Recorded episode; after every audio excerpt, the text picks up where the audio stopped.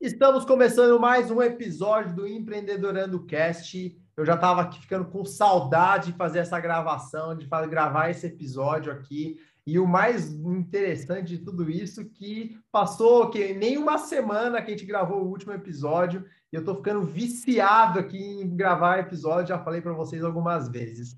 Mas antes de, de chamar aqui nossa convidada ilustre, eu estou percebendo que está tendo uma influência dos mineiros muito forte aqui nesse, nesse episódio. Eu acho que a Ju está fazendo algum tipo de manipulação, porque o peso dos mineiros aqui está incrível. Ô, Ju, que coisa é essa aí que os mineiros estão dominando o empreendedorismo? Eu tô achando que é isso, hein? Tô achando que mineiro está dominando o mundo aí.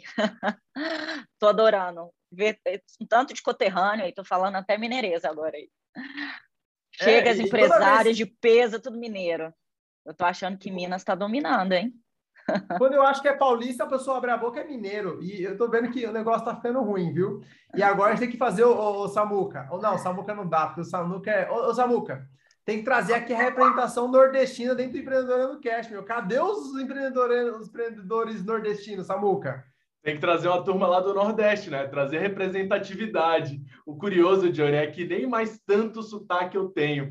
Isso é curioso, porque eu estou há tanto tempo em São Paulo que é, quando eu volto para Recife, eu sou paulista demais para ser nordestino, e em São Paulo eu sou nordestino demais para ser paulista. É doido isso, né? O sotaque já está tão misturado que a, a minha identificação está no meio aí da, das duas cidades. Para quem não sabe, o Samuel ele é super nordestino, já morou em vários lugares nessa muca. O Samuel super. morou até um lugar que é, eu, eu, não consigo acreditar que ele morou. Onde você morou mesmo, Samuca? Johnny, eu morei em Porto Velho, Rondônia. Cara, lá no norte do país, à noite faz uns 40 graus assim na sombra. e o curioso é que eu detesto o calor, eu gosto do clima frio. É, até penso em tirar umas férias, passar umas duas, três semanas no Alasca, de tanto que eu gosto do frio. Mas, verdade, Johnny, já mudei um bocado, já conheci muito aí desse Brasilzão. Ó, você que está ouvindo a gente, você é empreendedorado que está acompanhando a gente aqui, é, firmemente o Empreendedorando Cast. Se você conhecer, ou se você conhece, você conhece alguém que conhece empreendedores do Nordeste, você tem que mandar aqui. Do Sul também, hein? Não, o Sul não. O Sul já é só o Nordeste mesmo, né? O Sul, o Sul é meio, meio, meio, meio São Paulo, né? Não é meio tudo igual ou não? Eu tô, tô enganado aí. Tô brincando, tô enganado. Ó, ô Ju, nós temos que fazer aqui uma pedir para o pessoal ajudar a convidar pessoas aí do Nordeste para representar. Nós já vamos ter uma. Já temos, vai ser uma advogada, vai falar com a gente aqui, mas não vou trazer spoiler, é uma pessoa incrível, também é do Nordeste, ela mora em Maceió, vai trazer também experiências incríveis no próximo episódio. Mas, sem mais delongas, nós temos uma convidada hoje, mineira, Lívia Vilela. Olivia, seja muito bem-vinda ao Empreendedorando Cash. A sua história, eu sei que é uma história incrível e quem está ouvindo a gente, fica até o final, porque ela tem aí uma, uma experiência para compartilhar incrível. Lívia, se apresenta, quem é você, o que, que você faz e por que você está aqui? Olá, pessoal, bom dia. Bom dia, João, Ju, Samuca. Obrigada pela oportunidade de estar aqui com vocês compartilhando.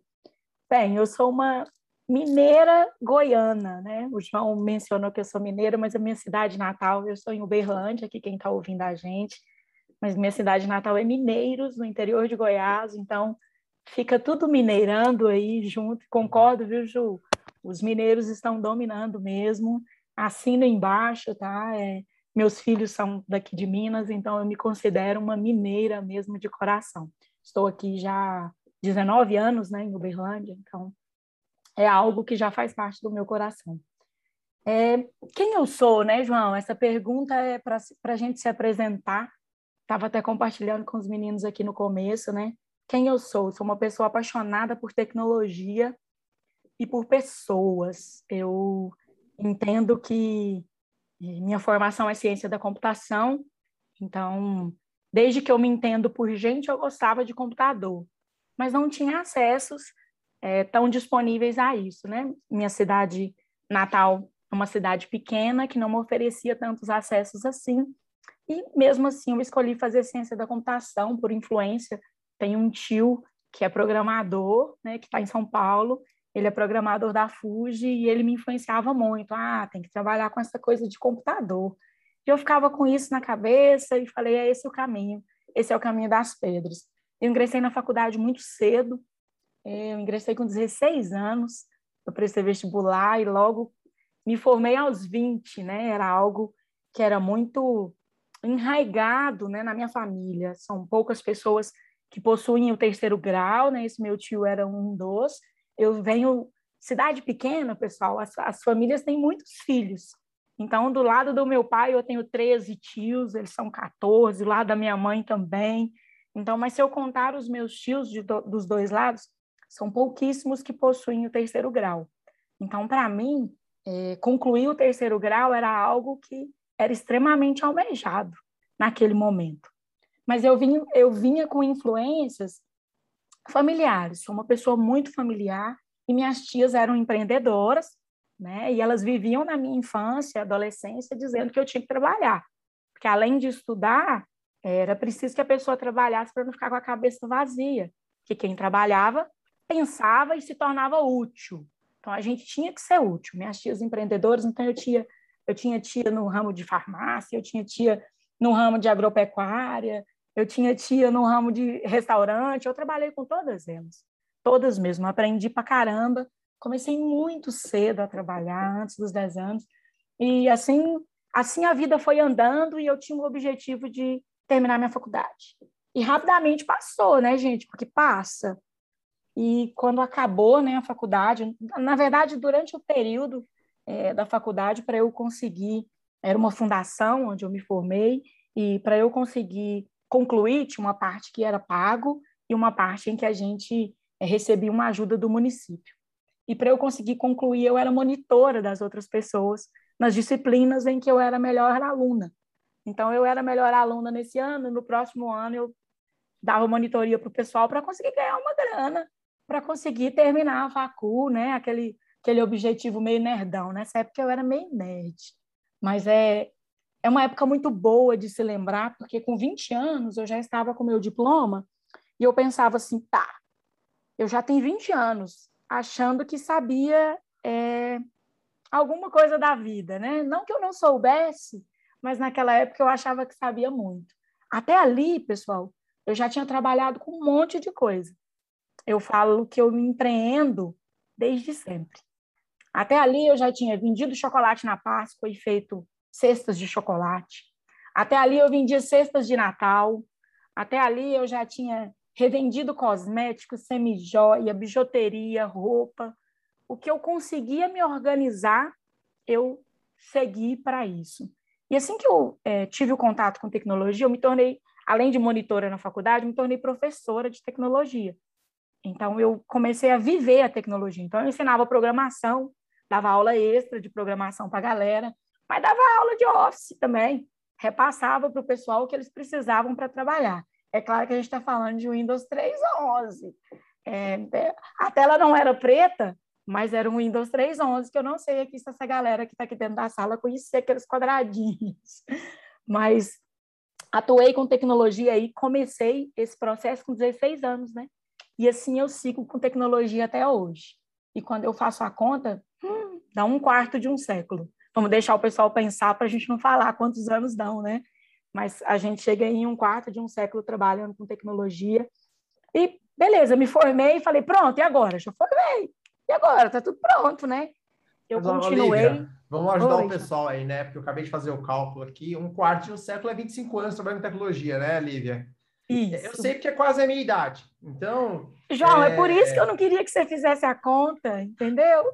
Mas se você não, se você, se eu não passasse aqui, o que ia acontecer? O pessoal ia ficar pensando, e aí eles não iam prestar atenção no resto das informações. E aqui eu gosto de dar as coisas mastigadas, né? Esse negócio de dar a vara para ensinar ele a pescar, não. Eu gosto de vender o peixe mesmo com serviço e tudo, né? Porque aí eu aproveito e já ganho uma taxa em cima. Olivia, tira uma dúvida aqui, né? Você você começou a empreender desde sempre, você falou, você vendia uma, uma coisa aqui, uma coisa ali, e aí você trabalhou na, na faculdade, fez, foi mentora, né? Deu Isso. alguns cursos. É, você chegou a trabalhar em alguma empresa antes? Ou você já foi saiu da faculdade direto para empreender? Não, eu cheguei a trabalhar em alguma empresa, eu trabalhei em algumas empresas antes. Na faculdade, quando eu concluí, eu me tornei funcionária da faculdade. Quando eu concluí o curso, eu já, já terminei a, a graduação e ingressei numa pós-graduação lato senso. A faculdade precisava muito de gente para dar aula, e eu já ingressei numa pós-graduação lato senso e me tornei professora da faculdade. Então, já logo em seguida. E também, é, na época, me tornei coordenadora do departamento de informática. Então, para cuidar dos equipamentos servidores, os softwares que a faculdade utilizava naquela época, né? Tava chegando internet, né, gente? Assim, com livre acesso, a gente está falando aí do ano de 2000. Então, a gente está estava liberando acesso à, à internet, a, a, a, esses itens. Então, trabalhei na faculdade, no departamento de informática, como professora. Mas eu tinha uma sede, né, João? Uma sede, assim, de inconformada, como a Ju comentou no começo do nosso bate-papo. Eu falei, ah, esse negócio aqui na faculdade está muito de boa. Estou querendo uma coisa que me dá um pouquinho mais de dor de cabeça. E surgiu na cidade, né, em Mineiros, uma oportunidade para trabalhar com o banco de dados Oracle. Aí o pessoal, ó, oh, tá chegando uma, uma software house. Gente, o que, que é isso? Eu não sou de TI, né? Me explica aí. Vamos explicar. Existem grandes bancos de dados, João, ou, ou Ju, são os SGBDs, né? Então, é, um sonho de quem se formou em ciência da computação era trabalhar com um SGBD, um sistema gerenciador de banco de dados de grande porte.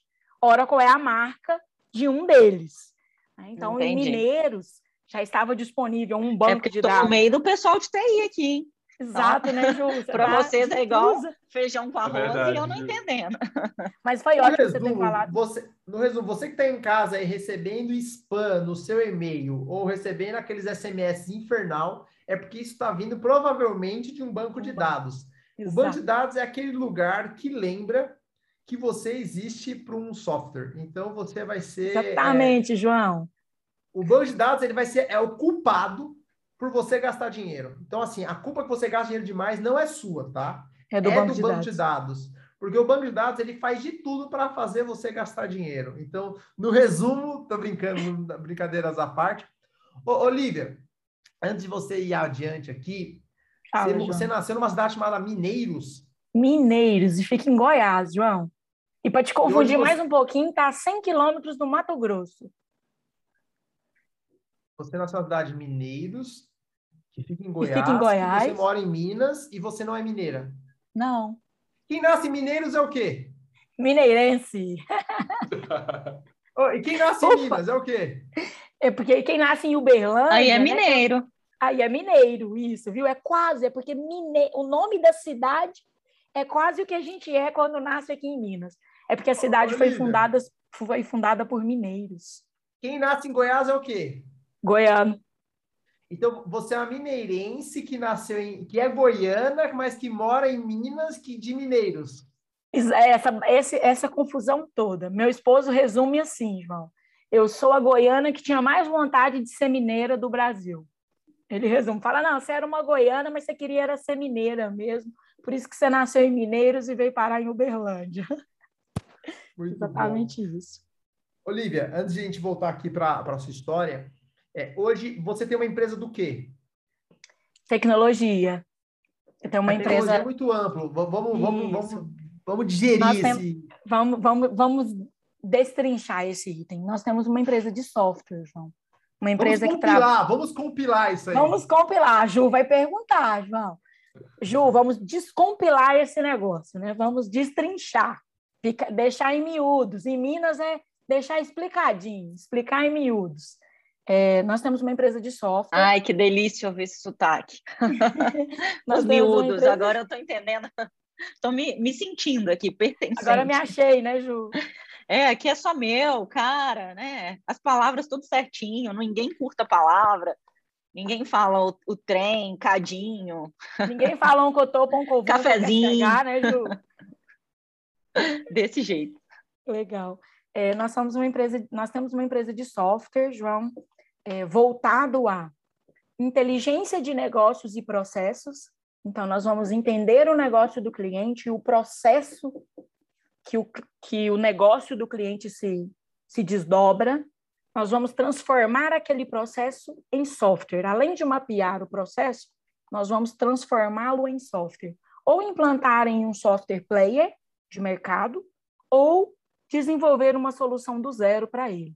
Essa solução do zero, ela pode ser uma solução web, né, utilizada no browser, ou um app utilizado no celular, ou aqui para não deixar, mas a Ju, já vamos esclarecendo para a Ju, ou um PWA, que seria um software web embarcado no celular também, né? Então, nosso objetivo aqui é pegar do processo ao sistema, oferecer solução tecnológica dessa forma. O, o, o, Olivia, você hoje, a, a, empresa de vocês, né? Você é enquanto sócio? É só você? Como nós que... somos, é, eu e meu esposo, nós somos dois sócios hoje. Nós hoje fundamos a ela. Prime, Pode a falar. Prime é de você e do seu esposo. Isso. Na verdade, a tá história. Está casada há quanto tempo com seu esposo? é o mesmo tempo da Tech Prime. É, é uma coisa interessante. É, a Tech Prime faz esse ano, ela faz 15 anos em dezembro. É, eu gosto do número 12 porque ela é de dezembro. E nós fundamos, é uma história muito engraçada, só dando uma rebobinadinha. É, nós já estávamos casados quando a gente fundou a Tech Prime. A gente, meu esposo foi é, desligado da empresa que ele trabalhava e eu já estava grávida do meu primogênito. E meu primogênito já estava há cinco, quase cinco meses na minha barriga e meu esposo havia sido desligado e ele falou: Não, recebi algumas propostas aqui e tal. E ele, a formação do meu esposo é ciência da computação, do Everton. Vamos colocar nome nele, coitado. É, a formação dele é, é, ciência da computação, não, ciências contábeis. E vamos chamar de ele... esposo, Olivia, vamos chamar de esposo, porque Everton vai se perder no meio da história. A gente não vai lembrar. Vai mesmo, é. melhor falar esposo, né? O esposo já está intitulado, a gente já entende que é o esposo da Lívia, né? E é ótimo. Tô brincando, Everton. tá bom. É, a formação dele é ciências contábeis e a oportunidade que ele tinha naquela época de ter sido desligado e com o filho a caminho e com medo, né? Acabamos de formar família, um filho chegando e ele foi desligado. Ele falou: Não, eu vou me tornar contador aí de alguma empresa e isso vai dar certo. E a gente vai prosseguir, não se preocupe. E apareceram várias propostas para ele ser contador mas nenhuma fazia tlim-tlim, sabe? Nenhuma fazia aquele barulhinho. E eu falo, quando eu olho para a minha história, que nesse momento o meu lado empreendedor, que estava adormecido, falou assim: Ô, oh, voltei, eu voltei aqui. E eu olhei para ele e falei assim: é, nós não podemos aceitar essas propostas que a gente está tendo aí, não são umas boas propostas. O que, que você acha? Ele falou: é, eu também não acho que está legal. E a gente estava, eu lembro até da cena da gente conversando naquele momento, ele falou assim: ah, mas nosso filho está chegando. Eu falei assim: não, mas vai dar certo. Ele falou: é, vai mesmo. Rapidamente, naquele dia à tarde, alguns clientes nos procuraram, que eram clientes que ele atendia no trabalho anterior, para que ele oferecesse essa inteligência de negócios e processos. Ele falou: olha, legal, a gente tem dois clientes. E aí, o que, que eu faço? Eu intercalo, aceito uma proposta dessas e, com, e vou com os dois clientes ou não? Falei: não ou a, na vida ou a gente faz uma coisa bem feita ou a gente não faz. Então eu, eu vou entender que isso é uma oportunidade que nós estamos tendo de seguir o caminho de ter uma empresa. Ele falou: será? Não sei, hein? Ele contador, muito muito entendedor disso. Eu, eu empreendi é, com muita vontade, né? Ele conhecia todo o cerne de vamos abrir uma empresa, vamos abrir um negócio, vamos escolher o KINAI, né? Todo esse desenho. Eu não, eu queria empreender, resolver o problema dos outros. Ah, não, eu consigo resolver. E nosso filho chegando, naquele momento nasceu a Tech Prime. Nosso filho chegou no ano de 2006, isso é o ano de 2006, e ele trabalhou o restante do ano, eu diria que seis meses do ano de 2006, com a Tech Prime, e eu retornei para o meu trabalho, né? voltei da licença maternidade em 2007, mas não me cabia lá mais, gente. Porque aí, nesse período dos seis meses, eu, eu fui mãe mesmo, mas eu estive com ele apoiando nos itens que eram necessários, de software, de modelo de negócios e tudo mais. E aí, quando eu voltei, eu não cabia lá mais.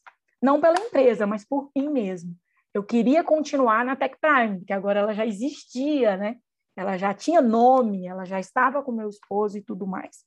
E assim foi, eu fiquei até junho, julho de 2007. Lívia, deixa eu te interromper um minutinho aí. Claro. É, quando você fala e não cabia mais, é, me conta um pouco mais o que que você sentia, por que, que você não sentia mais pertencente a isso, porque é muito legal compartilhar isso, porque eu tenho certeza que às vezes uma pessoa que está ouvindo aqui está sentindo isso também, fala, peraí, e às vezes a gente sente que está acontecendo só com a gente. Qual foi a sensação, né, que não estou cabendo aqui mais, isso aqui não faz parte mais, o que que você sentia, quando que foi essa virada aí? De chave, né, parece uma chavinha olhando para trás, parece uma chavinha. Dentro do cenário, não é uma chavinha, é um processo. Mas o que eu sentia, Ju, era uma coisa assim de, cara, eu preciso oferecer solução tecnológica para as pessoas, eu preciso mudar o mundo. Eu sempre tive essa coisa de preciso mudar o mundo. Até ultimamente eu ando assim, né? A gente muda o mundo uma conversa por vez. Mas eu queria mudar o mundo oferecendo solução tecnológica. E onde eu estava, eu oferecia, mas não era com a mesma é, com a mesma paixão da minha parte, dado que na Tech Prime a gente poderia desenhar o processo e desenvolver o sistema. E onde eu estava, eu trabalhava com uma implantação de software apenas, somente o lado da software house. Então, eu tinha uma limitação de atuação. E quando eu atuei do lado de cá, desde o começo ao final, eu senti que era aquilo que eu gostava de fazer que é entrevistar o cliente, entender a dor dele, mapear a dor e ir desenhando a solução dele. Eu senti que era exatamente aquilo que eu queria fazer. Então, não caber lá é sentir que eu quero desenhar soluções sob medida para cliente e não implantar uma solução já desenhada para ele. Foi bem isso. E, e você, Olivia, quando vocês montaram a Tech Prime lá, Tech Prime, veja bem, né? Parece nome de Transformers, né? Parece. É, não existia Transformers ainda em, em 2006, né? Transformers depois, né? Foi, foi depois. Foi mesmo. Optimus Tech Prime, Prime, parece lá o, o amigo do Optimus Prime, né? Toda vez que fala Tech Prime, eu lembro do filme Transformers. Todo Mas, mundo, brinca... João, faz essa associação. Brincadeiras à parte. O, Olivia, é, em 2006, eles montaram a empresa, né? Obviamente, entendi, seu marido já tinha saído da empresa. É, você estava grávida, né? Em transição, e... né, João? Em sendo transição. mãe, sendo funcionária, sendo empresária. Em 2006, você tinha quantos anos? Você? Eu tinha 26, meu esposo, 29. Olha que curioso. O primeiro episódio do Empreendedor Cast foi com a Drica Risse. Risse, eu meti um em inglês, é Drica Risse, né? A Drica ela... Também foi com 26, eu ouvi. Com 26 anos, ela estava grávida, se eu não me engano, de quatro Parecidaço a história, é. Cinco meses ela saiu do banco para empreender. É uma história muito parecida nisso, Mulheres de Fibra, Nesse, né? Nos números, né, João? Os números ficaram parecidos. É. Foi exatamente. Tem, ela, tem, ela tem, acho que a empresa tem 13 anos e a sua tem 15. Quem não ouviu o episódio da Drica é muito bom, porque você vai ouvir lá é, dicas e, e, sacadas que a Drica traz de como você lidar sob pressão, sobre lidar sob crises, é, como você empreender. Então, se você não ouviu, eu aconselho muito você ouvir lá esse episódio. Agora, Lívia, você, com 26 anos, né? Você ficou, teve seu filho, teve a licença maternidade, voltou a trabalhar na empresa que você trabalhava. Simplesmente sair em 2007 para ir trabalhar parece meio mágico, né? Como foi a questão da grana em termos práticos, assim? Porque uma coisa é você ter uma pessoa dentro da família que tem uma renda, tem uma receita, um salário, seguro de vida e etc., porque uhum. você tinha um uhum. convênio médico, talvez, né? É... Com certeza. Aí você vai sair para começar a empreender junto com o marido, onde aquela receita não tinha, e você não tinha mais convênio. Como foi essa decisão? Essa decisão foi meio. Olhando para trás, ela agora, quando olha, parece meio loucura mesmo. Mas é, ela foi algo enraigado, com muita coragem, vontade e trabalho. Trabalho mesmo, que é prospecção de cliente. A gente trabalhou ali, ó, prospecção de cliente, né? Qual que é o seu melhor é, é, qual que é a sua melhor propaganda? O cliente satisfeito. Então, os clientes que o Everton já estava atuando, né, que meu esposo já estava atuando, a gente sempre preocupado com muita qualidade, e esses clientes já estavam indicando outros. E isso fez com que nós tivéssemos menos medo, João Porque se eu disser para você que não tinha medo, ah, eu vou estar sendo muito demagoga por aqui, porque é, é, era, um, era um misto de medo de mãe, né? Estava com um filho pequeno ali, e, e você, a gente é ensinado, né, de uma certa forma, a ter uma segurança no salário fixo, né, no, no CLT. O CLT traz essa visão, essa alusão de que ali você está seguro. Não, se der errado, você está seguro. E, na verdade, é, essa é uma segurança que está na nossa cabeça. Na prática, ela não existe. Ela só existe na nossa cabeça, nas nossas crenças, algo em que alguém que é muito importante para a gente nos falou, ou algo em que a gente escolheu acreditar. Porque eu realmente abri mão de plano de saúde, como você mesmo lembrou, criança pequena, abri mão disso e uma virada de chave total, porque quando eu saí de lá, tem um adendo que meu filho estava um pouquinho, é, ele estava com uma estava numa fase de ficar doente. Então, assim, ele não estava doente, eu não gosto de mencionar isso, mas ele estava numa fase com a imunidade debilitada. Então, eu tinha que organizar ainda a vida entre melhorar a imunidade dele e, é, e trabalhar. Então, é, o plano de saúde era algo que pesava para caramba, João. Era algo que a gente fazia conta para caramba. Né? E ele estava num, num, berçário, então, para eu voltar a trabalhar, ele foi para um berçário. Eu não tenho família aqui em Uberlândia, né? minha família está em Goiás. Então, ele estava em um berçário e isso debilitou a imunidade dele. Então, eu tinha ainda um cheque ali como mãe que era muito forte, que era assim, beleza, você vai sair do seu emprego seguro, entre aspas, vai agir um período como mãe e você está empreendendo. Você sacou isso? Eu acho que se eu disser agora que eu saquei lá atrás, eu acho que não. De é verdade. Porque, ó, que loucura. Quem está ouvindo aí, né? Você, mãe de primeira viagem, em outra cidade, longe da família, que às vezes acaba apoiando, ajudando. Demais. E tinha acabado de abrir uma empresa. Então, você teve que abrir mão do, do, do convênio, porque o convênio, queira ou não, ele traz uma segurança nesse Sim. sentido, né? Você teve que abrir mão de estar junto com o seu filho nesses primeiros momentos, porque quando você vai abrir uma empresa, o primeiro ano, os primeiros dois anos, é, se trabalha muito, né? Você, os primeiros 15 anos, né, João? É, os primeiros 15 anos você trabalha muito, né? Mas é, eu fico imaginando que você teve que deixar seu filho numa maternidade, lá numa, num berçário, e ele é, tinha um ano, né? Então ele era muito recente ainda. Muito pequeno.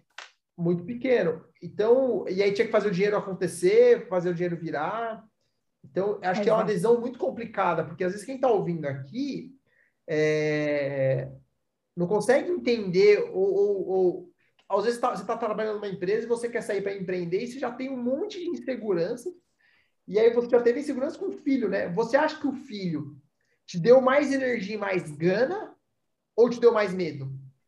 Me deu mais energia e mais gana. Eu olhava para ele e eu falava, bom, se não for por mim, vai por ele. Eu olhava e falava, beleza, se se eu não encontrar a última força que eu preciso encontrar em mim, eu tenho que encontrar nesses olhinhos. Olhando para esses olhinhos e buscar a última força que eu tenho aqui dentro para continuar prosseguindo, porque eu sei que vai dar bom. Eu sempre falava essa frase. Quando estava dando tudo ruim, eu falava assim para o meu esposo: calma, eu sei que vai dar bom. Eu sei que vai dar bom. Espera que eu sei que vai dar bom. E até hoje, né? Tem 15 anos que eu falo. Eu sei que vai dar bom. Você tocou bem agora nesse assunto. Depois de 15 anos, tá? Então, voltando. 2006, empresa de um ano, já entendemos a complexidade aqui das, das decisões. Agora, em 2021, pós, é, em meio à pandemia, Uh! É, vocês estão muito mais seguros hoje? Como que tá a Tech Prime pensando assim? Você tá, tá garantida já? Tá tranquilo? Empreendedor fala essa frase, João? Vamos ter que fazer um outro podcast para estar tá garantido aí, porque ou eu estou empreendedorando errado, mas é, brincadeiras à parte, é, depois de 15 anos, no meio de uma pandemia, né? O pessoal diz que a gente está no final, é, eu, uso, eu gosto de pensar naquele sticker. Estava ruim no começo, mas agora parece que piorou. Né? Então, eu, eu gosto de olhar assim. Eu acho que a gente aprendeu, eu acho não, eu tenho certeza, nós aprendemos muito com a pandemia. Nós que somos da área de tecnologia, abrimos a vertente para o verdadeiro trabalho home office. era uma solicitação dos nossos devs, já, né? Eles já solicitavam, ah, vamos de home office. A gente sempre tinha um pezinho atrás com aquela coisa. Então, hoje a Tech Prime está totalmente de home office. Eu estou na Tech Prime agora. Algumas pessoas vêm porque não aguentam mais trabalhar em casa, não aguentam mais ficar no cantinho. Falou, posso ir algum né? O dia? relacionamento com a equipe faz falta, né? Tanto na colaboração são quanto para a saúde mental. Fa- Vocês são faz quantos muito- colaboradores, ô, Lívia, ao todo? Hoje, contando diretos e indiretos, nós estamos com 15, João. 15 colaboradores. É bastante gente, né? Para você ter que gerenciar. É, o que, o que aperta um pouquinho aí no desenho, né, que é o desafio, não gosto de falar nem que aperta nem que é problema, eu falo que é o desafio. É gerir essa galera remotamente, né, é não ter o, o, o próximo que o Samuca trouxe. É, a gente às vezes achava que trabalhar junto atrapalhava, porque desenvolvimento são células, né? Então, as pessoas estão todas sentadas próximas. O desenvolvedor tem aquela cara do nerdão, que não quer escutar barulho e ninguém pode conversar perto dele. Então, antes a gente tinha uma visão de que é, ele em casa ia render mais. Mas estar próximo, essa humanidade, essa coisa do negócio, do processo, o bate-papo, ainda não tem nada que substitui isso. Nós estamos ótimos aqui no Zoom. Estamos conversando como se estivéssemos próximos. Mas nós somos pessoas que gostamos da fala. Nós somos pessoas que utilizamos a fala no dia a dia. O desenvolvedor e o QA, eles, na maioria, não são pessoas que gostam da fala. né? Eles preferem a escrita. Então, eles querem ler algo que está muito claro e querem responder de forma escrita. Então, eu te digo que em 2021 tem sido, de 2020 para cá, tem sido um desafio. E em 2020 a gente mudou de sede, João. Já estava programada antes da pandemia, de nós mudarmos de sede. E aí veio a pandemia, era para acontecer em junho a nossa mudança de sede. E veio a pandemia a gente pisou no acelerador e falou: vamos continuar. Nós íamos mudar de sede, então nós vamos mudar. E assim a gente fez, mudou de sede, tem um espaço muito maior, né, para todos, mas que utiliza, por um outro lado, utiliza menos, mas é muito melhor, porque as pessoas podem estar mais distantes, quem quiser vir. Então, realmente está com um processo de segurança, quem quer vir, né? Tá bem legal, a, a, as baias ficam bem legais, mas é um desafio. Quando você disse assim, Lívia, está tudo resolvido? Tá nada, João. O melhor cliente é o próximo. O melhor cliente é o que está vindo. O melhor cliente é aquele que vai trazer um problema que a gente não conhece. É, a Tech Prime hoje atua é, em nível nacional, né? A gente atua em 13 UFs do Brasil. A gente tem cliente de ponta a ponta. A hora que vocês, vocês brincaram aí anteriormente, de a Ju falou, ah, tem alguém de Minas. E o João falou, vamos trazer alguém do Nordeste.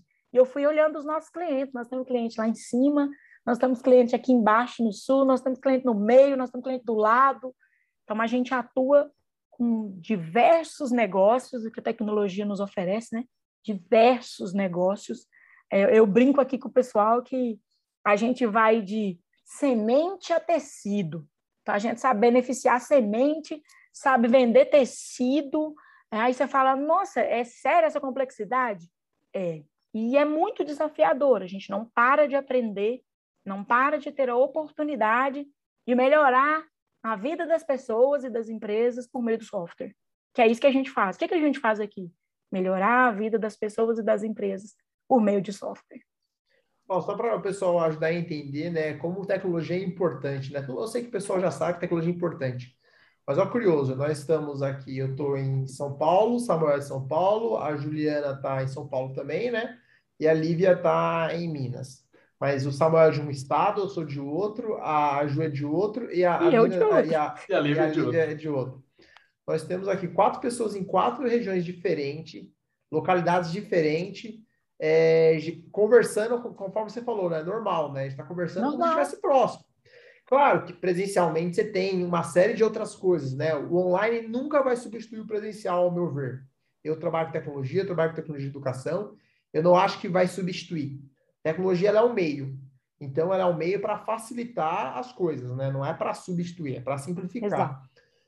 E aí, pensando nisso, ô, Olivia, o que você, quando vocês resolveram virar home office, né, na pandemia, né? Então, é, Oh, você, qual foi a maior dificuldade quando vocês viraram home office? A equipe inteira ficou home office? Na verdade, é, esse é um item muito legal de se lembrar, né? Porque eu tive meu primeiro filho em 2006, mencionando com vocês, e em 2009 eu tive minha segunda filha. Então, era empresa e filho, aquele negócio assim seguido. Então, eu sou mãe de dois hoje, mãe do Everton, filho com 15 anos, e da Ana Letícia com 12. Então, eu tenho dois adolescentes e chegou a pandemia, certo? Então, eu me lembro bem claramente, uma quarta-feira, em março, penúltima semana de março, o meu esposo estava em Florianópolis, no cliente. Na verdade, na semana anterior eu tinha ido para Santos, e aí já estava aquela loucura, todo mundo de máscara e tal. E aí a gente voltou e eu falei para o meu esposo: não vai para Floripa nesse cliente. Eu acho que não vai dar bom, vai fechar as coisas e tudo mais. Ele falou: não, preciso ir, eu tenho que fechar lá o processo com ele, não tem jeito. E ele foi no, no, na segunda de manhã. É nesse, nesses 15 anos de empresa, que a gente tem de quilômetro de voo também, viu, João?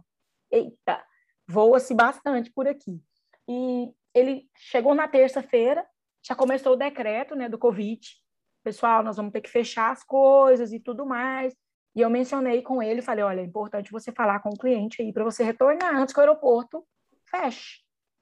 E ele voltou na quarta de manhã, na quarta tarde, o aeroporto de Florianópolis fechou. Ele voltou na quarta de manhã. E aí a gente estava na empresa e fizemos uma apresentação de como seriam os próximos dias, João. Eu gosto de olhar porque está muito perto. Parece que a gente sabia, né, como seria. É tão interessante porque o que está próximo é bom. Eu olhar, a gente fez um PPT com as regras, como seria. Eu falei, pessoal, adotei o Zoom, a gente vai usar o Zoom, tá? Então vai ter um. A gente já usa o Slack aqui internamente, então, falei, ó, vamos ter uma publicação do link pela manhã, a gente separa em salas, se organiza e por lá nós vamos seguindo. É, a gente pretende aumentar o horário de almoço, porque todo mundo vai estar em casa, então é preciso organizar isso. E aí a coisa começou. Loucura, João, loucura. Parecia que existiam regras claras, mas não tinham regras claras, mas as pessoas foram fatores fundamentais nesse desenho. Aqui eu chamo eles de primers, né? Eu falo que os primers é, se doaram demais, é, se, se desdobraram demais ao desconhecido. Estavam abertos ao desconhecido, sabe? Estava só no só vem, sabe? Tava, vamos ver onde vai dar, estou disposto, vou fazer, porque aí che... no começo era incerto, depois começou aquele momento que não tinha horário, que todo mundo passou aqui, que não, você não sabia que hora que começava, mas você já não sabia que hora que terminava, que não tinha mais limite.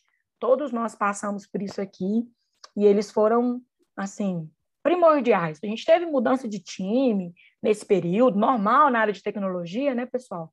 Normal pra caramba, mas eu digo que as pessoas foram o nosso alicerce. Eu sempre falo para os meus clientes, e eu acho que eu aprendi isso na veia mesmo, que o desenho é pessoas, processos e ferramenta. Então é sempre é PPF, eu brinco. Eu falo, gente, é pessoas, processos, depois ferramenta. O software que você quer que a gente desenvolva está lá no final. Vamos conversar com as pessoas, vamos desenhar o processo e depois entrar com o software. E a gente aprendeu isso intrinsecamente mesmo, do nosso lado, para o lado da cozinha. Então, eu digo que a pandemia veio para estabelecer muito isso. Eu falo que hoje eu tenho é, gente no time que aprendeu a conversar que se dispôs a externar o que está acontecendo, é, gente no time que é, ficou muito mais descontraído, que aprendeu a brincar, que aprendeu a, a, a, fazer uma brincadeira dentro do Zoom, e gente no time que aprendeu a escrever melhor, porque aí o outro precisa ler e se colocar naquele lugar. Então, eu falo que a pandemia tem nos feito melhor, tem nos desafiado, mas tem nos feito melhor e pensando assim, como, como empresária, tá, Lívia? Qual é o desafio que você tem hoje, que é o mesmo desafio que você tinha em 2007, quando você começou a empresa? Que você ainda primeira não palavra resolver. do tripé. É a primeira pessoas. palavra do tripé, pessoas. Meu desafio hoje é formar time. É...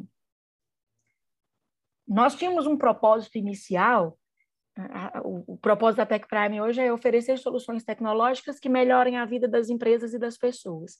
Mas nesses 15 anos a gente mudou, remodelou esse propósito. Não mudou, remodelou. O nosso propósito já foi em um momento surpreender e encantar pessoas com soluções tecnológicas. Então, o meu desafio, é o desafio Tech Prime como empreendedora hoje, em 2021, de 2006, não mudou. Ele continua sendo pessoas. Por quê? É, acordar todo dia com o propósito de oferecer uma solução tecnológica para alguém que nem sabe o que ele quer é algo que tem que estar tá na veia mesmo, né? Você tem que acordar, olhar, bater um papo com Samuca e o Samuca vai falar, ah, eu tenho vontade de ter uma PP, porque a PP está no momento. Quero fazer uma PP. Mas ele nem sabe a jornada do cliente, usando como exemplo aqui. Ele nem sabe a persona, ele nem sabe o desenho. Então, essa coisa, esse desafio nosso diário de oferecer solução tecnológica com software é algo que precisa demais da base, pessoas apaixonadas pelo que fazem. Então, meu desafio é gente, preciso de gente, João. E, e, e Olivia, agora pensando como, como a Lívia pessoa, tá? Ah. Qual é o maior, a maior dificuldade que a Lívia, a Lívia, como mulher, como pessoa, como empresária, como mãe, como esposa, qual é a maior dificuldade que a Lívia hoje tem, assim, frente ao empreendedorismo? A maior, eu acho que é um, é um assim, uma, uma, insegurança, um medo, um, uma coisa assim sua, uma, uma fraqueza que você fala assim, meu, isso aqui é algo que, que eu poderia compartilhar e... É, esse, e... tem um item, né? Mulher na área de tecnologia, é, liderando, é um, um calcanhar que eu não podia é, deixar de compartilhar aqui para despertar outras, para fortalecer outras que estão na mesma situação. Então, é, a gente chega para uma reunião e a gente é mulher e está liderando aquele processo. Na área de tecnologia, é nerd, né? É cientista, e não, ela não formou, e não, ela não saca, ela não sabe. E é, é um item, esse é um desafio muito grande, que eu perdurei ele nesse, nesse período todo. Hoje ele ainda me enfrenta, viu, gente? A nossa sociedade ainda e tem... não, não, você não observa uma melhora nisso?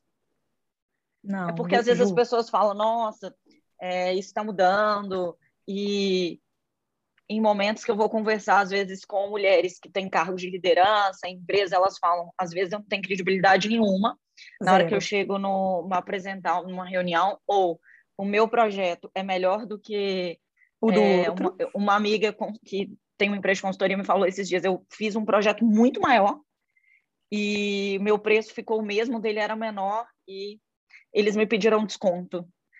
E, enfim, aí ela falou, eu não sei se foi claro que às vezes é uma coisa que a gente já fica na cabeça, que pode não ter é, nada a ver, né? mas eu queria entender se você sentiu que ao longo dos anos teve alguma diferença ou continua tendo sempre essa dificuldade aí.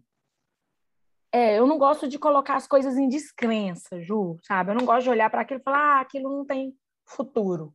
Mas se eu dissesse aqui que houve evolução, é, eu acho que a evolução houve da minha parte, de olhar para isso com outros olhos. É, até hoje é da mesma forma. Então, estamos eu e meu esposo para apresentar um projeto. Se for só homens, o que, que acontece? Quem apresenta? Ele. Eu já desenho de quem vai apresentar é ele. Isso já é bem desenhada entre nós. Fala, apresenta você, porque já, já aparece uma outra credibilidade. E a gente tem esse desafio é, na tecnologia com as mulheres, né? É um, um, um desafiozão, mas é um desafio que eu acho que se a gente tiver um joguinho de cintura e olhar para ele é, como uma oportunidade, olhar para ele com, aí, deixa eu usar as cartas que eu tenho todas no baralho. Se temos eu e meu esposo aqui, por que não usar ele? É injusto, não deixa de ser. Mas se eu posso usar, eu prefiro utilizar e prosseguir. Mas eu não acho que melhorou, viu, Ju? Eu não acho. Eu tive, eu tive uma experiência, para mim foi muito desagradável, assim, né? É, eu tenho uma personalidade muito forte, assim, para quem me conhece no dia a dia, eu, eu não consigo mentir. Assim, eu vou, se você pedir uma opinião, meu, eu, eu também, falo, sem certeza. Eu não falo desde que me pergunta. Eu tava no churrasco nesse final de semana, aí, hum. aí chegaram, negócio religioso, né? Perguntaram a minha opinião, a pessoa era um missionário, né? Tava todo mundo uma roda grande de pessoas, e esse missionário ele era bem, bem assim, um gingado, ele era bem desenrolado, comunicativo, né? E aí ele chegou e perguntou minha opinião de determinada coisa, né? E aí eu falei, eu não acredito. Ah, meu, aí me olhou assim, ficou chocado. Eu falei assim, sem. sem titubear, né, João? Mas falei, eu não acredito, infelizmente, tal. E aí, porque eu, eu, eu consigo, eu falo assim, eu não estou muito muito preso a algumas opiniões, né? E aí eu tive uma, uma, uma situação, eu atendi por muitos anos clientes do setor público, né? Então eu ia muito para Brasília. E aí, uhum. numa das oportunidades, eu fui com uma vendedora mulher, é, nosso, nosso time, e a gente chegou lá, a gente foi almoçar no Outback, e aí o, o gerente da área lá que, tava, que a gente estava vendendo, ele começou de um jeito que estava eu, essa, essa vendedora nossa, e, e esse gerente dessa área, do, de uma empresa pública, que não veio ao caso. E aí ele começou, assim, dar em cima da mulher, mas de um jeito, assim, é meio escrotão. Aí ele falou uma vez, eu não, eu não acreditei que eu estava ouvindo aquilo, porque foi a primeira vez que eu me deparei com aquela situação. Eu nunca tinha me deparado com aquela situação. Porque realmente, o andar de tecnologia sempre lidava com homens, né? É difícil lidar com mulheres. Exato. Aí ele falou aquilo, aí ele falou, não, aí ele falou assim: então foi o seguinte, Fulana, vamos lá na minha sala, né? A gente vai lá na minha sala, só eu e você, e aí você me convence daquele jeitinho de como eu tenho que comprar. Nossa Deus. Quando ele falou isso, assim, eu, perei, eu virei e falei para ele assim: ó, se você falar, se você, ou você pede desculpa agora, ou eu vou ligar para o seu pro superintendente e vou te denunciar. Aí aconteceu, aquilo ficou um clima super pesado. E vocês almoçando. E aí, é, a gente almoçando, e eu fui muito enfático, assim, né? Eu não tive esse jogo de cintura. E aí o, ele olhou assim, meio chocado, eu peguei e falei assim, ó, aí por, agora acabou o almoço, eu vou pedir as contas, a gente tá saindo embora. A gente tá indo embora. Aí essa mulher, ela olhou para mim e falou assim, João, você não pode fazer isso. Exato. Você acabou de me comprometer. É, porque se ele ligar agora pro meu chefe, eu não vou poder mais voltar aqui, é, eu vou perder ela minha, não vai ter proteção minha... do outro lado. Eu, vou, eu não vou ter proteção, meu chefe não vai autorizar, ele vai falar, ele já me já falou que eu tenho que fazer tal coisa, e eu não vou poder, e aí eu não vou poder vender, porque eu como comercial não posso vender, eu preciso lidar com isso. Eu preciso ter esse jogo cintura. Eu falei, não, não é possível. Você é tá possível. louca? Eu falei, não, nem a pau, nem que a gente não venda. Não, não é assim que funciona. E aí não ela é falou, assim. não, é, não se meta na, na, nessa, você não pode se meter nesse tipo de coisa. Aí, obviamente, né, eu voltei e chamei uma reunião é, entre o dono da empresa, o, o, representante comercial, e a gente quebrou um pau, né? Porque é, eu não, o Samuel me conhece de longa data, assim, eu não consigo não falar, velho. Não dá para assim, ficar calado numa situação como essa, né? É, é, é eu, difícil mesmo. É, a gente quebrou um pau, assim, quebrou um pau. Mas qual é o lado bom? A empresa tinha uma tinha visão de valores muito fortes, né? E aí, o que aconteceu? O resumo da história. Eu nunca mais fiz visita com ela. Moral da história é essa. Na verdade, moral da história me calaram. Moral da história, você não vai mais com ela, entendeu? Então, é, tipo assim, existe um. Eu, eu, dou um nome para isso, né? Assim. Mas é, é, é ouvindo você dizer, é, e linkando com a pergunta da Ju, é árduo nessa minha jornada né, de 25 anos de tecnologia eu ter dado esse nome. É até árduo, mas eu chamo isso de malemolência. É, porque acontece, de, nunca me aconteceu ontem, é a frase que a gente vai dizer acontece o tempo todo, né? Não, mas aqui não tem um, um chorinho, não. Aqui não tem um café. Aqui... Então eu faço daquilo do limão a limonada. Eu olho e falo, nossa, é mesmo? Vamos tomar um café que dia? Eu, vai eu e o Everton, onde vai ser o café? Eu saio na, na tangente e eu falo que foi isso que evoluiu, Ju. O que evoluiu é que as primeiras vezes eu assustava muito. E não concordava, nunca fiz o que o João fez mas eu me indignava. E depois eu aprendi a tocar a dança. Eu toco a dança do outro lado. Eu gostaria que as mulheres empreendedoras que estão nos ouvindo, né, que estão nos assistindo aí, é, não deixassem uma situação dessa é, impedi-las de prosseguir, não se sentissem menores, não se sentissem é, objetos ou qualquer outra sensação que elas tivessem. É, o que as pessoas fazem dizem muito mais sobre elas do que sobre você. Então, o mercado é machista? É o mercado. Você é. Não precisa ser uma feminista, mas só defende a sua classe e sua posição que você conquistou com tanto estudo, com tanto esforço. Então, mantenha a sua posição e, sabe, fingir de louco de vez em quando não faz mal para ninguém. Finge louco dá uma beleza, vamos e prossegue, não entende o que ele está querendo dizer, porque você não é daquele, você não quer aquele caminho. E concordo com o João que era melhor, João, se a gente pudesse ser incisivo. Era melhor. Mas como empreendedora, né, como liderança, eu te digo que se eu tivesse sido incisiva, talvez aqui nesse bate-papo agora eu ia lembrar dos momentos em que eu fui incisiva e eu teria perdido alguns clientes. Ouso te dizer eu sei, isso. Isso é um assunto muito delicado, Lívia, é, porque eu, eu, eu sei que não é, nós não vemos no mundo perfeito. É, e eu conversando com essa mulher, estava no aeroporto, né? Ela contou várias histórias, assim, várias coisas, né? E a gente não é ingênuo ao ponto de achar que isso não, não acontece. Sim. O que, que eu percebo que algumas regiões isso é muito mais propenso, né, do que outras regiões, que outros ambientes, né? Eu sempre naveguei muito em muita empresa em São Paulo, nunca tinha visto isso. É, quando eu fui para alguns estados, algumas cidades mais é, fora da capital, isso, essa, esse, esse machismo, né, esse abuso, uhum. ele, ele, é um pouco mais é, acentuado, muito mais latente, muito. Mas nós como homens, né, a gente não enxerga isso, né? É, porque a gente não consegue, a gente não vive aquilo, né? Então é muito difícil opinar sobre um negócio que a gente não vive. É, mas naquele momento, quando eu vi aquilo acontecendo, eu lembrei da minha esposa, da Camila. Porque Legal. eu falei, até que naquele dia eu cheguei e perguntei para ela: você já recebeu alguns? E eu contei a história para ela e aquilo me chocou. Foi a primeira vez que eu vi aquilo acontecendo.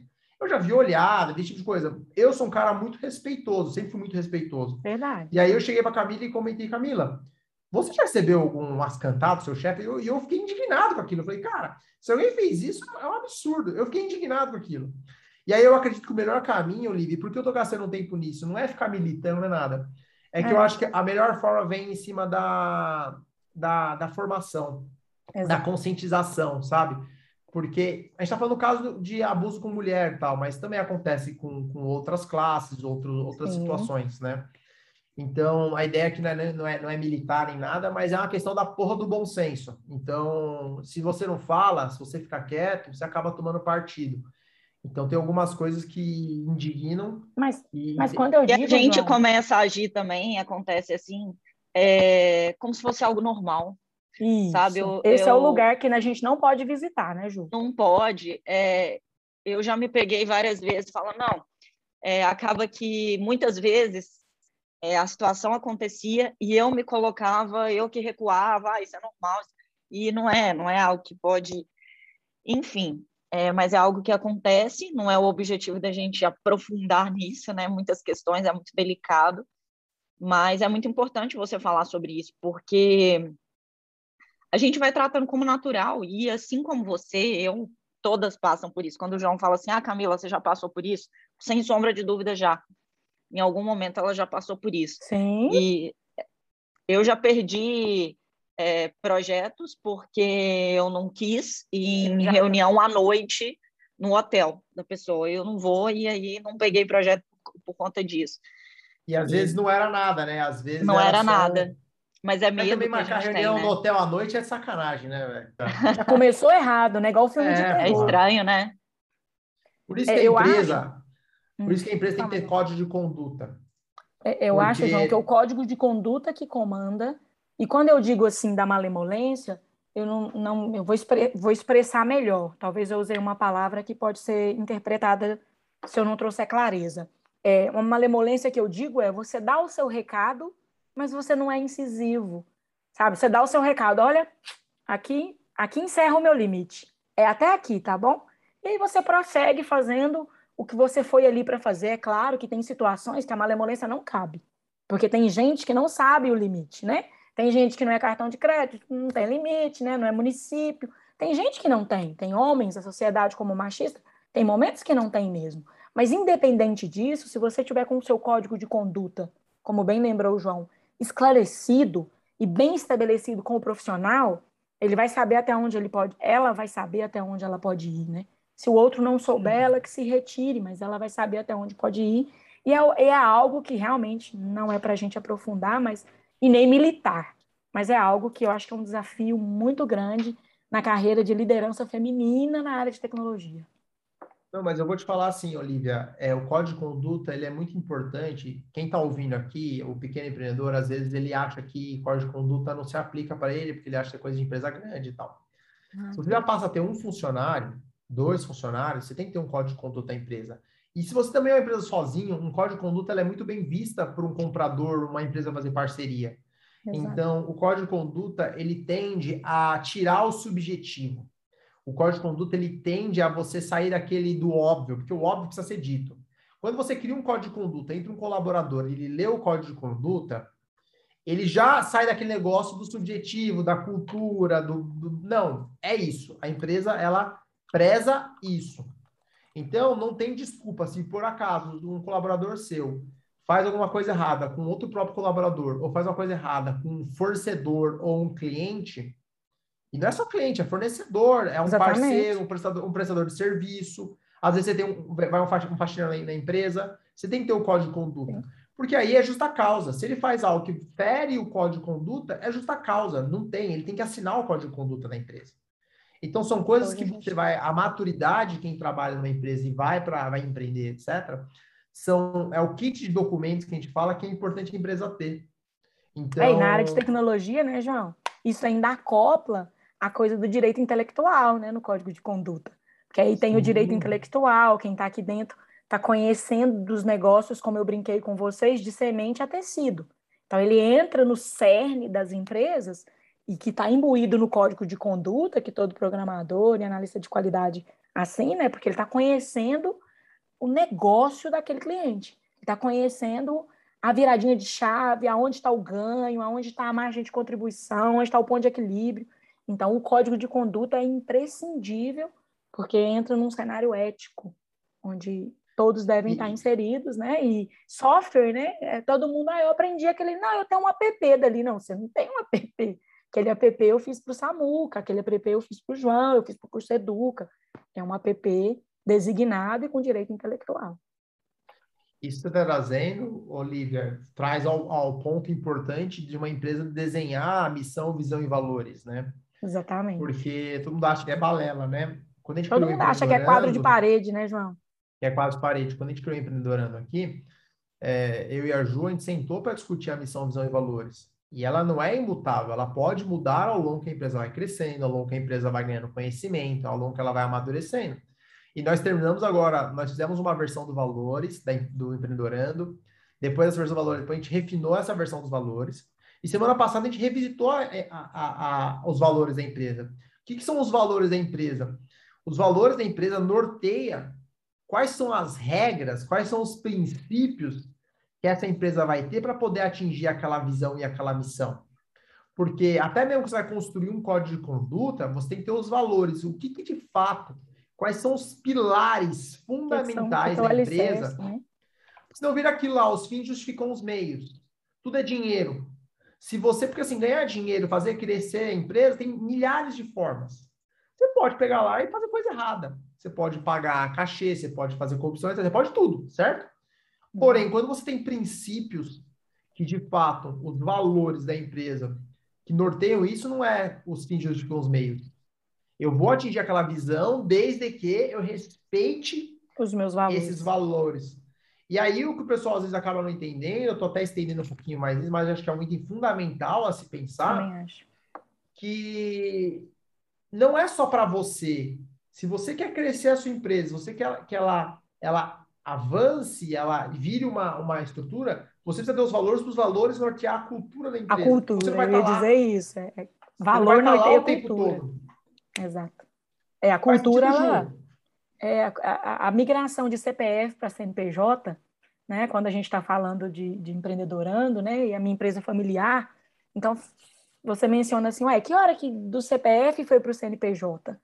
Isso começa a permear quando você visualiza o CNPJ tendo vida. E que hora que o CNPJ tem vida? Ah, quando eu registrei na junta? Não, não é nesse momento. É quando ele tem cultura, é quando ele fala por si só. É quando você escuta um colaborador falando assim, ah, não, aqui na Tech Prime não faz isso não. Não, não, aqui na Tech Prime não tem isso não. Aí você fala, cara, isso é mais do que o código de conduta que ele assinou. Isso é mais do que a brincadeira do missão, visão e valor quadrinho. Isso é mais que isso, é vivo. Então, é você pegar a missão, visão, propósito, que a gente pega muito no propósito e nos valores. É você pegar isso muito claro e martelar aquilo bastante. E, ao mesmo tempo, aquilo tem que ser natural, né, gente? Não é só martelar, não é só ficar lembrando todo dia. tem que vir de dentro para fora. Quando aquilo vem de dentro para fora, aí você vê que o CPF virou CNPJ. Então, é, tem muito a ver com a transição de carreira, né? Porque quando você está no CNPJ e continua ainda pensando, muito esquecendo da cultura e da vida, você é um autônomo, você não é uma empresa. Você é um autônomo. Você fala, bom, beleza, estou só pelo. Os fins justificam os meios, talvez, ou só pela grana mensal, né? Mas na hora que você vira a chavinha e fala, pô, peraí, eu quero melhorar a vida da, das pessoas e das empresas por meio do software. Então, peraí, essas pessoas são só os meus clientes? Não. São os meus colaboradores, são os meus fornecedores, é a minha vida. Quero melhorar a minha vida por meio do software. Então, você começa a olhar para o desenho e ver, fala, cara, que dia que alguém disse que era só grana? Não é só grana.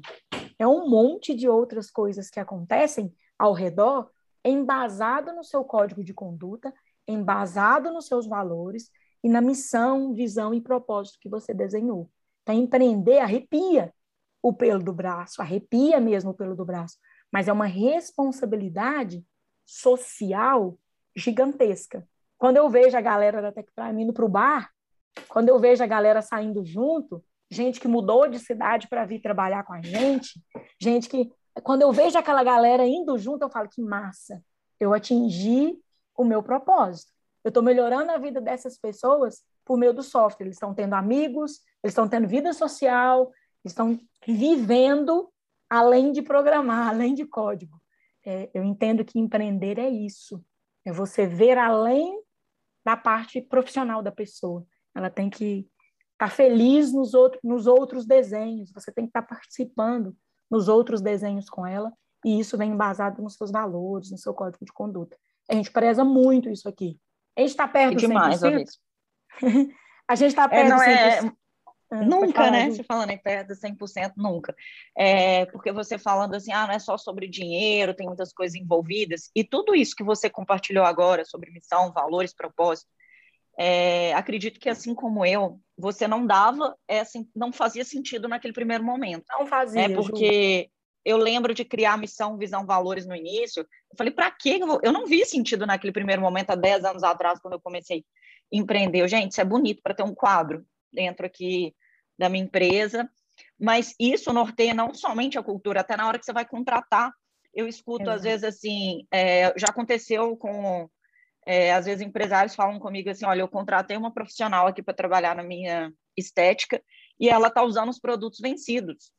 Eu falei, mas é, tá usando vencido e eu fui falar com ela, não, mas o que, que tem? É normal, ele tem mais seis meses de validade para frente, não sei o quê, não sei o que, explicando para ela. E aí ela falou, você acha normal? Tem problema utilizar? Eu, depende.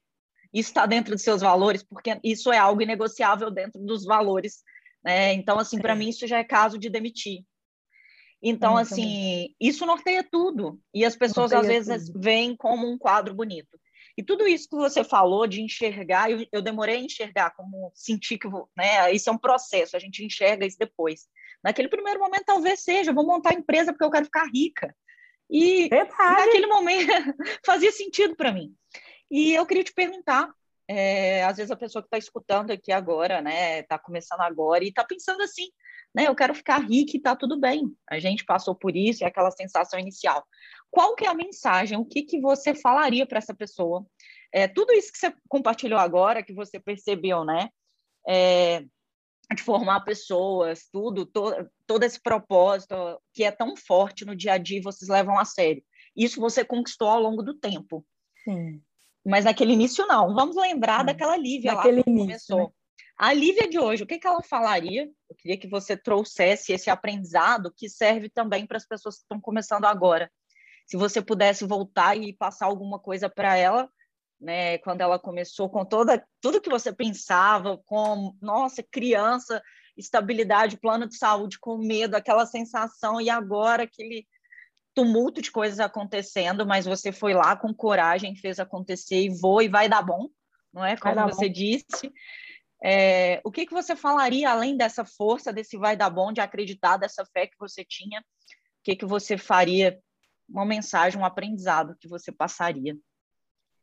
Eu passaria para eles que é, para mim, relembrando para mim e passando para eles, que é, vai dar bom é muito importante, mas a empresa precisa dar lucro.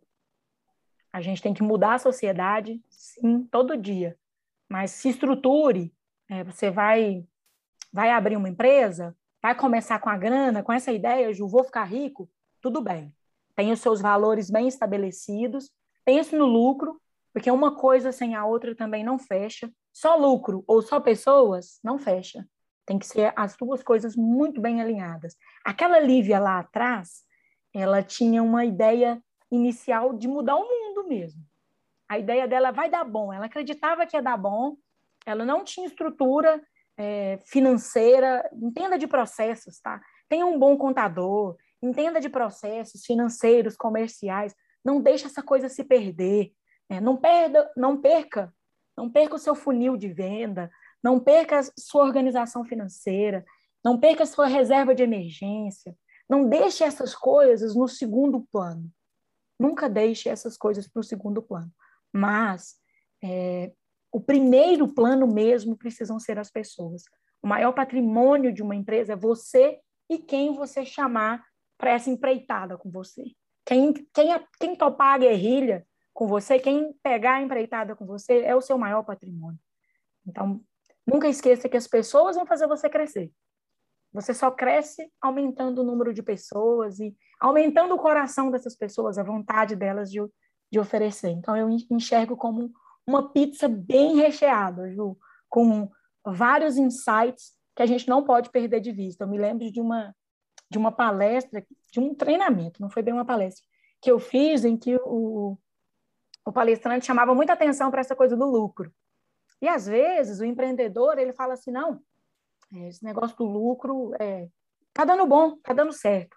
Não, é importante você fechar mensalmente, fechar a conta, passar a régua e ver o lucro ali no final.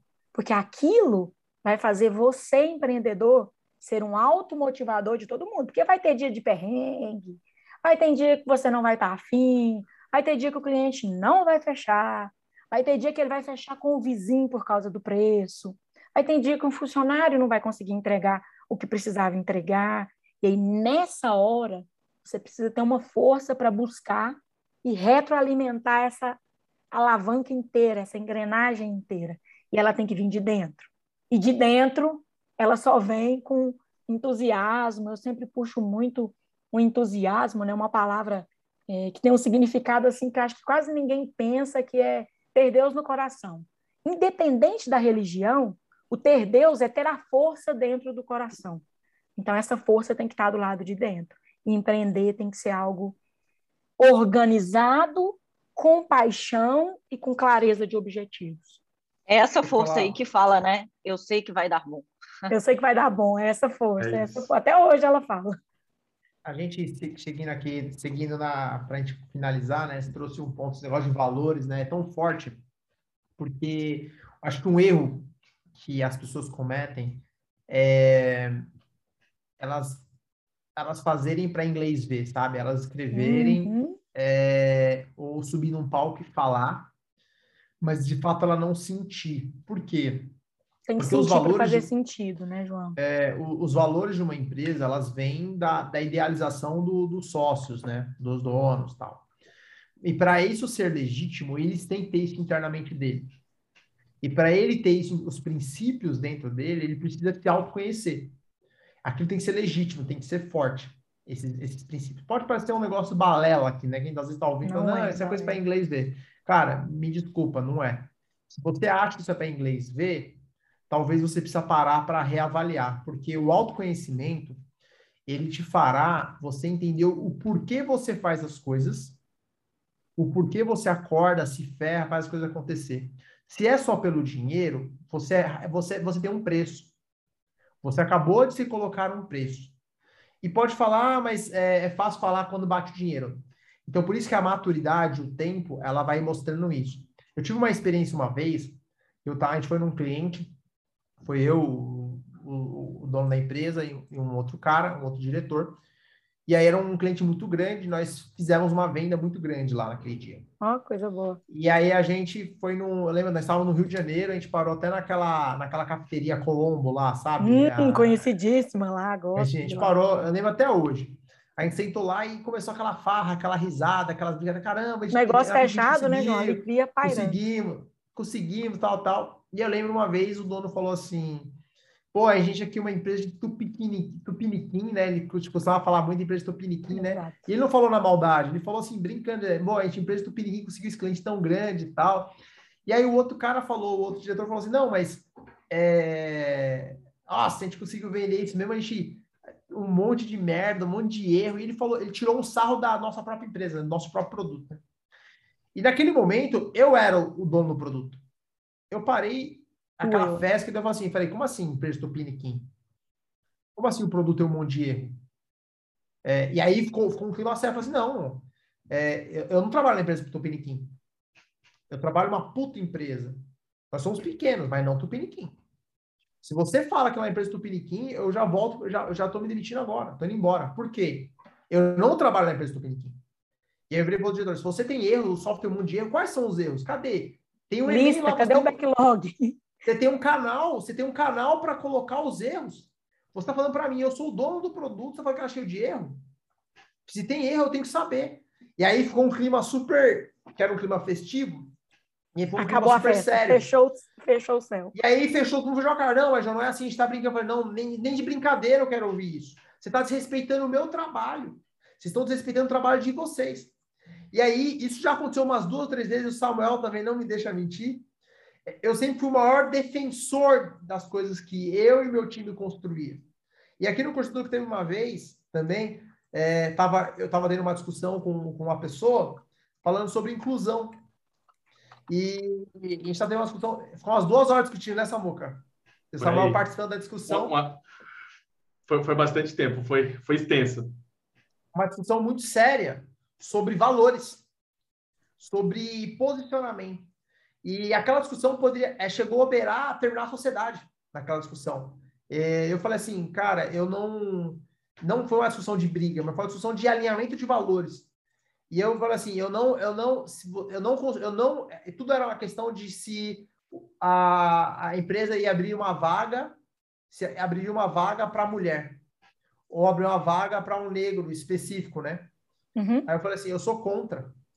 Eu sou contra. E essa discussão foi uma discussão, ele falou, não, eu quero abrir uma vaga. Eu falei, não, eu sou contra. E aí a discussão foi longa, longa, longa. Eu, falei, eu não acredito. Para mim, isso não é equidade. E aí discutiu, discutiu, discutiu, discutiu. Aí eu expliquei todos os pontos do porquê, né? E aí depois a gente chegou num acordo e tal. E se passou um ano e meio depois, eu tô com é, uma outra sociedade, uma pessoa que entende muito sobre equidade, trabalha muito em prol a, a, para você trazer equidade para a sociedade, etc. E a gente foi entrar nesse ponto. E aí, quando a gente entrou nesse ponto, aí a gente começou a discutir. E a discussão aí, rolou final, de novo. Essa mesma discussão sobre o elevador. E a gente tinha a mesma visão. Mas né, eu não deixei de expor a minha opinião. expor o que você pensava, né, João? E isso, gente, quando eu falo aqui para vocês, isso é tão importante, a gente até passou um pouquinho o tempo do nosso episódio, isso é tão importante que princípios são inegociáveis. São. Você não eu, se eu... negocia princípios. Não você tem que ter uma lista, João. Às vezes o empreendedor acha que é de, como a Ju comentou. Ah, lá no começo a gente fazia missão, visão e valores para pôr o quadrinho. Às vezes o empreendedor que está ouvindo a gente aqui agora fala: ah, gente, isso é muito balela. Tá, se você acha que missão, visão e valores é para inglês ver, então pelo menos comece listando o que, que é inegociável para você. Se você não não não está legal para estabelecer missão, visão e valores, se está na dúvida, missão é o que eu faço, visão é onde eu quero chegar, valores é a base disso tudo. Mas pelo menos lista o que é inegociável para você nas relações com cliente, com fornecedor e com funcionário. Se você listar isso, você já vai ter dado uma pernada, como a gente diz aqui em Minas, muito boa de com relação a onde você quer chegar. Né? Você está com a visão mineirinha, né, Ju? Oncotopo, oncovô e onco quer chegar. já está sabendo onde quer chegar lá na frente. Você já está visualizando isso. E fazer missão, visão e valores também para inglês ver, né, João? Pega uma bonita da internet, um que faz a mesma coisa que eu e dá uma remodelada, também não vai dar bom. Você vai ter que. É, é, ela, vai, ela tem que chegar no que de verdade é a mentalidade dos sócios. Ela nasce com a mentalidade dos sócios. Olivia, isso é tão importante. É, as, as pessoas são inteligentes. As pessoas são inteligentes. Entende isso, gente? Por mais novo que essa pessoa seja, você pode ter um estagiário de 18 anos. São inteligentes. Não subestime a inteligência das pessoas. Esse negócio de ficar dando gato, esse negócio de ficar dando nó, as pessoas percebem. Eu vou dizer Rapidinho. uma coisa. A pior, a pior coisa que existe no mundo é você falar uma coisa num palco e, e fazer outra na diferente vida. dos bastidores. E eu vou te falar, né, a gente teve uma outra situação também. Por exemplo, entrou um funcionário lá na, na época do Curseduca que ele tinha que ter o pacote Office. Não sei se você lembra, sabe? O pacote da Adobe. Uhum. Uhum. Aí o pacote da Adobe era muito caro, pagar o pacote da Adobe, né? E ele falou: não, eu tenho aqui craqueado, eu vou usar aqui craqueado tal. Eu, eu também não topo, nenhum. João. Sou mó falei, De jeito, de jeito nenhum. Nem a pau. E, a, e o engraçado, que a gente paga o pacote da Adobe, né? Tudo. E aí, esses dias, a gente resolveu cancelar o pacote da Adobe. E aí, o Samuel negociando o cancelamento, tal, tal, cancelamento. E aí, a gente falou, não, vamos cancelar, não vamos usar. A gente não tem, a gente cancelou o pacote da Adobe, a gente não está usando, mas a gente não tem mais tanta necessidade. Uhum. A gente usa hoje, o Samuel tem o software lá, o MPS, que é o, o Office é open source, é uhum. gratuito, mas é, ele não, a gente não paga isso. Então, a gente não craqueou, porque você poderia craquear, você poderia fazer um crack, etc. Porém, o que você tem que entender, gente, mesmo Samuel sendo meu parceiro aqui no Curso Educa, eu não dou instruções para ele, mesmo que ele entenda todos, a gente teria todos os motivos do mundo para fazer pequenas cambritagens. É. Se eu direcionar ele fazer, acabou, morreu. Acabou. A empresa, a cultura morreu. Então, Isso é um valor tão intrínseco, tão forte que é, é, é como a Lívia né? falou, é inegociável. Em nenhuma ocasião, em nenhum momento, por nenhum motivo, por nenhuma justificativa Exato. vai ser feito. É, a gente, nós, a gente também teve... pelos nossos liderados. É, a gente teve isso também com o pacote Adobe, João, mesma coisa. A gente teve um, um último caso, gente, para vocês entenderem exemplos. Ano passado, é, a gente teve uns erros na contabilidade nossa, e aí ah, é, tinha, tinha a possibilidade de não pagar impostos, um, um, tipo de imposto lá, que não vou entrar no mérito aqui, nos uhum. últimos cinco meses. Era uma micharia, sei lá, dava uns mil reais. E aí a gente estava com muita dificuldade de grana, muita dificuldade. Foi no começo do ano passado, muita dificuldade de grana. E aí o meu pai estava dentro da parte financeira e falou assim, João, tem a opção de não pagar e nunca mais, isso aqui é muito pequeno, não vai acontecer em nada. Tava eu, Samuel e meu antigo sócio. E aí eu falei assim, de jeito nenhum. Vamos é pagar coisa. com os juros tudo certinho, sabe por quê? Não vai ser por causa de mil reais daqui cinco anos. Quando a gente for gigante, Exato. alguém falar que eu não quis pagar o imposto, que eu soneguei, etc. A gente não vai, a gente vai pagar tudo certinho. Primeiro por mim, pela equipe, nem que dê tudo errado, a gente vai pagar tudo que tem A gente termina pago. com hombridade, né? É então, o erro das pessoas, elas justificam as coisas. Quantas pessoas devem estar ouvindo a gente aqui que faz gato de TV? Então, assim, você quer condenar o político que rouba, você vai fazer Mas você um tá fazendo gato da TV, né? Não vem com essa, com, essa, com essa balela aí de que no Brasil é tudo difícil pagar muito imposto, etc. Tá errado os impostos, é contra, vai lá, vai fazer, levanta, vai virar político. Vai militar, né, João? Vai militar para isso. Agora, vem justificar que as coisas estão erradas. Se você é contra as regras, luta para mudá-las. Mas não vem justificar para você quebrar elas. É, é siga. Então... O, o que eu mencionei que a Ju falou, o que, que eu diria para a Lívia lá atrás, é, eu agradeço demais o meu esposo ser formado em contábeis e ter sido contador, porque isso desde sempre para nós é um valor. Então, usando o seu exemplo aí de, de, imposto e tudo, aqui dentro é valor. Aqui não tem o, o, jeitinho brasileiro, sabe? Aqui não tem, ah, não, mas e, e, e ah, por aqui tem um caminho dois ou um caminho um? Não, aqui só tem um caminho um, o caminho da regra. Qual que é o caminho da regra? A regra eu vou é te falar agora, Lívia, não é nem jeitinho brasileiro, tem que parar de falar isso. É, isso é feio, Porque né? A maioria é dos brasileiros fazem direitinho. Fazem mesmo. Não. A gente está, quando usa essa expressão, a gente está é, colocando no pejorativo a maioria, isso é ruim. É, então não e é, é fazer mentira. jeitinho. Sabe? Nós estamos gente... aqui em quatro. Nós somos quatro pessoas sérias aqui e Verdade. não tem negócio de jeitinho. Tem que fazer, tem que fazer direito. Uma coisa, se falar do jeitinho do ponto de vista meu, a gente querer encontrar soluções, alternativas, beleza. Mas aí tudo mas, bem. Enfim, é, o, o, final assim, toda vez que você levanta uma bandeira, você está se expondo. Uhum. Não quer dizer que a gente uhum. não vai errar. Não quer dizer que eu não vou errar, você vai errar. Não, não vai isso. Errar. Má Teresa de Calcutá tá na tumba, né? Eu falo assim. É. Mas aceita que você errou, levanta, assume e continua. Fiz isso errado, vou corrigir, né? O, o problema da história não é o erro. O problema é o que você faz com o erro. Né? E eu, eu queria lembrar de uma coisa aqui que a Ju, enquanto a Ju me perguntou, me veio na cabeça.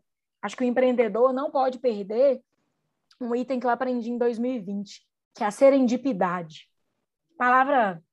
É, às vezes você vai falar, não, nunca escutei essa palavra, é, essa palavra é meio solta, o que, que ela significa? É uma coisa de você estar aberto, né? Então, descobertas afortunadas feitas ao acaso. Então, eu acredito que aqui, nós quatro batendo um papo é um, é um culhão, não é nem um milhão, sabe? Dizia minha avó, é um culhão de descobertas afortunadas feitas ao acaso.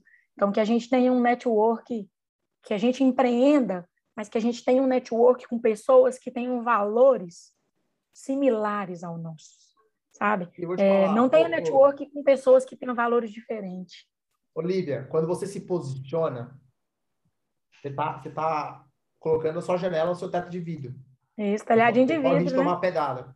Te falar assim, quando você se posiciona, quando eu já me posiciono aqui ao vivo, falando aqui no, no podcast, eu já afasto pessoas que pensam diferente de mim. Verdade. Eu já me posiciono, já vem, assim, já afasto. Se o cara vem com malandragem, já afasta. Então, é. hoje em dia, é, eu, eu já fiz negócios ruins que eu, eu fui por uma, por uma embalagem, quando cheguei lá o conteúdo não tinha nada a ver com aquela embalagem, a primeira coisa que eu fiz, eu cortei. Podia estar perdendo dinheiro, poderia justificar o que for, mas eu cortei, por quê? Diga alguém quem tu andas que eu direi quem tu és. Não é tem nada mais importante para mim do que eu pôr a cabeça no travesseiro, olhar nos olhos do meu pai e da minha mãe e eles falarem que eu fiz tudo certo. Então, isso não tem valor nenhum, não tem dinheiro que, que justifique, não tem, João. entendeu? Mas isso é só com o tempo. Eu posso falar isso com 31 anos de idade, já passei bastante coisa, então você, isso vai reforçando. Quando eu falo isso, eu reforço novamente o que eu, estou falando. Você reafirma, gente, pra, né? Para a gente fechar aqui o episódio, Samuca, considerações finais. Uau, que, que episódio, hein? Cara, muito bacana é, ouvir aqui um pouco da, da tua história, Lívia. Obrigado por compartilhar tanto, tanto, tanto, tanto conhecimento de verdade com a gente. É, me lembra um pouco da, da, minha jornada também. Também já, já trabalhei com, com muita coisa na vida. O João até brinca, fala que eu sou o Forrest Gump, que eu conto muita história.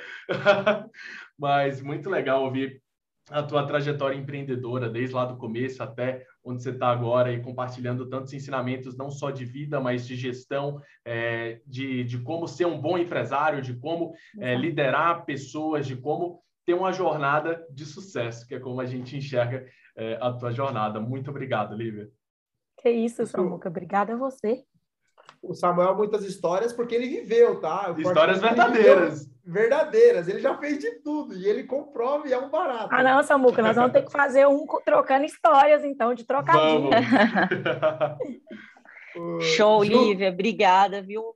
Foi incrível ouvir tudo isso é, a importância e tenho certeza que foi aprendizado para muitas pessoas, mesmo quem não está começando agora já tem tempos aí no mercado e algo que eu me identifiquei muito aqui que eu falei várias vezes foi eu sei eu sei que vai dar bom porque é em tudo que a gente faz, né?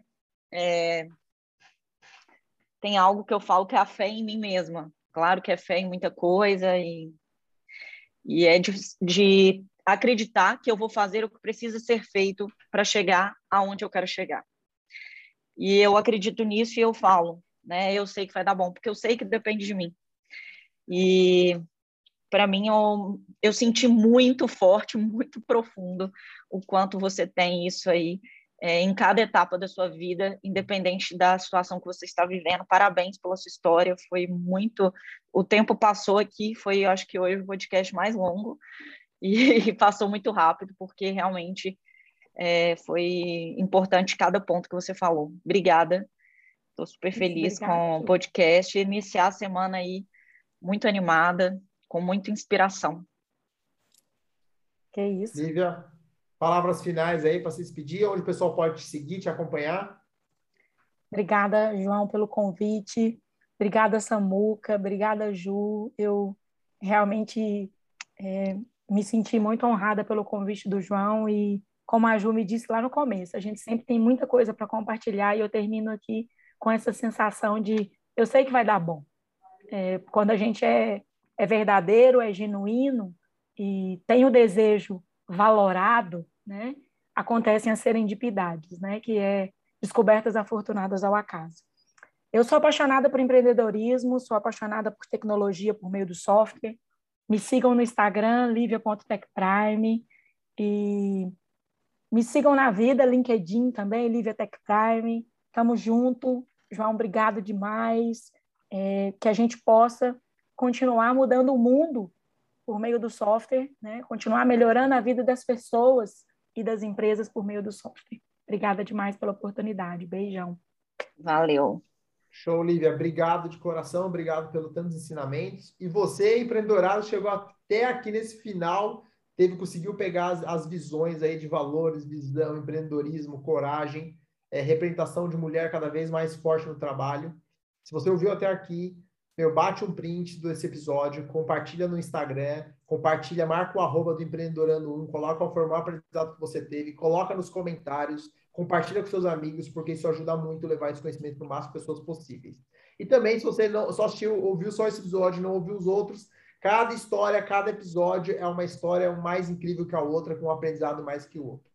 Quero agradecer muito você ter aqui, obrigado e até a próxima.